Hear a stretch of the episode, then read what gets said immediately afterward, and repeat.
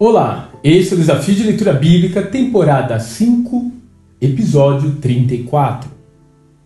Mais de duas décadas após os eventos narrados no livro de Esther e quase 80 anos após o primeiro retorno dos judeus com Zorobabel, que pertencia à dinastia real de Judá, temos um novo deslocamento de israelitas, liderados dessa vez por Esdras, sacerdote e escriba descendente de Arão, o sumo sacerdote.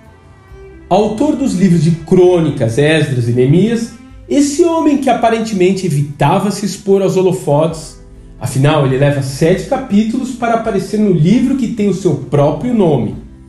De repente se vê comissionado por Artaxerxes, rei da Pérsia, para liderar um grande grupo de judeus em uma viagem penosa e perigosa até Jerusalém. Acredito que o monarca escolheu a pessoa certa para essa tarefa. Mas acredito também que isso não aconteceu por acaso, pois Esdras tinha decidido dedicar-se a estudar a lei do Senhor e a praticá-la e a ensinar os seus decretos e mandamentos aos israelitas.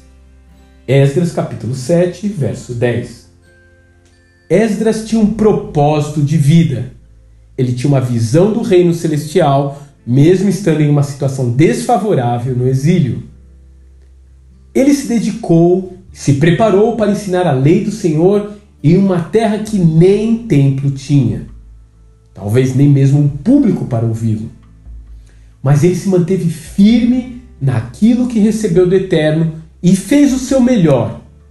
Assim, quando o rei o envia para Jerusalém, ele já está pronto.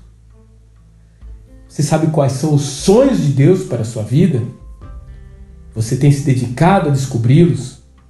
Você tem se preparado para realizá-los? Quando essas perguntas começam a ter respostas positivas, é o momento que começamos a ver que a boa mão do Senhor está sobre nós. Que Deus te abençoe e até amanhã.